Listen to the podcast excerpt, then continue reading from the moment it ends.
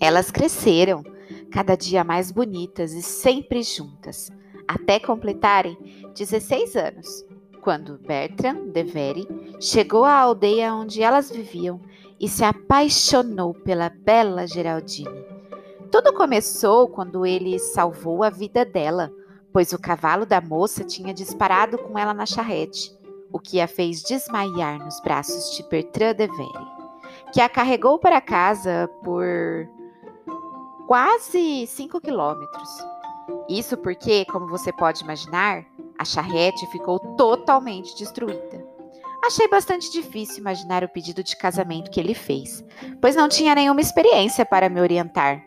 Perguntei a Ruby Gillis se ela sabia alguma coisa sobre como os homens fazem isso, pois achei que ela provavelmente seria uma autoridade no assunto, já que tem tantas irmãs casadas. Ruby me contou que estava escondida na dispensa quando Malcolm Andrews pediu a sua irmã Susan em casamento. Ela disse que Malcolm falou com Susan que o pai dele tinha passado a fazenda para o seu nome e depois disso perguntou: Você quer, minha amada querida, casar comigo no próximo outono? Aí Susan disse: Sim. Não, não, não sei, talvez. E pronto, ficaram noivos, assim com essa rapidez. Porém, não achei que esse tipo de pedido era muito romântico e acabei tendo de imaginar tudo da melhor maneira que pude. Inventei um pedido bem poético e emocionante. Nele, Bertrand ficava de joelhos, apesar de Ruby ter me falado de que hoje em dia não se usa mais. Então, num discurso que ocupou uma página inteira, Geraldine aceitou se casar com ele. Diana, você não imagina o trabalho que isso me deu. Reescrevi o discurso cinco vezes, mas agora acho que ele é minha obra-prima. Bertrand deu um anel de diamante e um colar de rubis para ela e lhe prometeu uma lua de mel na Europa, pois agora ele estava imensamente rico. Porém, que pena! Nuvens ameaçadoras começaram a pairar sobre eles, pois Cordélia estava secretamente apaixonada por Bertrand. E quando Geraldine lhe contou sobre o noivado, ficou simplesmente furiosa. E a situação piorou ainda mais depois que ela viu o anel de diamante e o colar de rubis que a jovem tinha ganhado. Todo o seu amor pela amiga se transformou num ódio muito amargo, e ela jurou que a rival nunca se casaria com Bertrand. Entretanto, Cordélia fingiu que continuava a adorar Geraldine como antes. E certo dia, quando as duas estavam numa ponte sobre águas turbulentas, Cordélia, achando que estavam sozinhas, empurrou Geraldine para dentro do rio e soltou uma risada macabra. Ha, ha, ha. Acontece que Bertrand viu tudo e pulou imediatamente na água, exclamando: Eu a salvarei, minha inigualável Geraldine. Mas, pobre rapaz, ele tinha se esquecido de que não sabia nadar e ambos morreram, afogados, um nos braços do outro. Pouco tempo depois, seus corpos apareceram na margem do rio.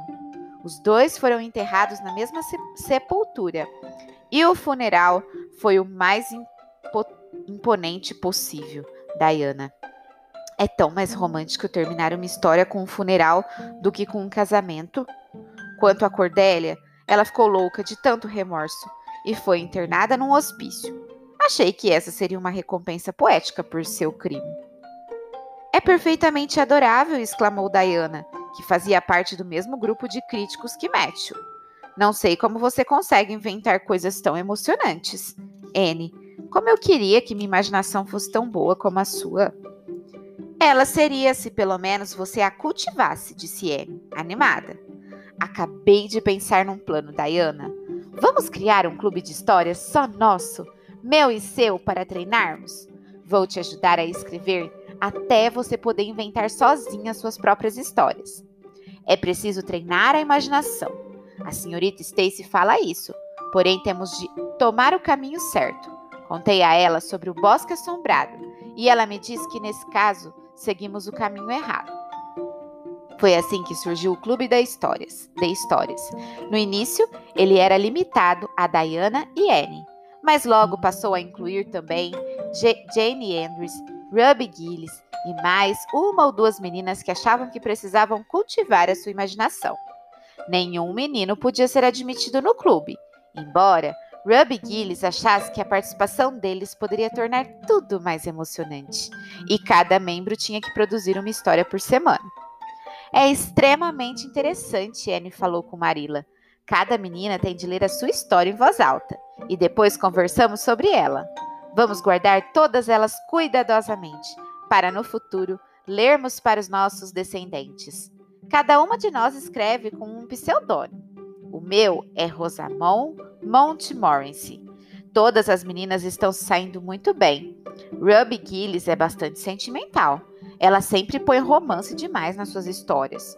E a senhora sabe que demais.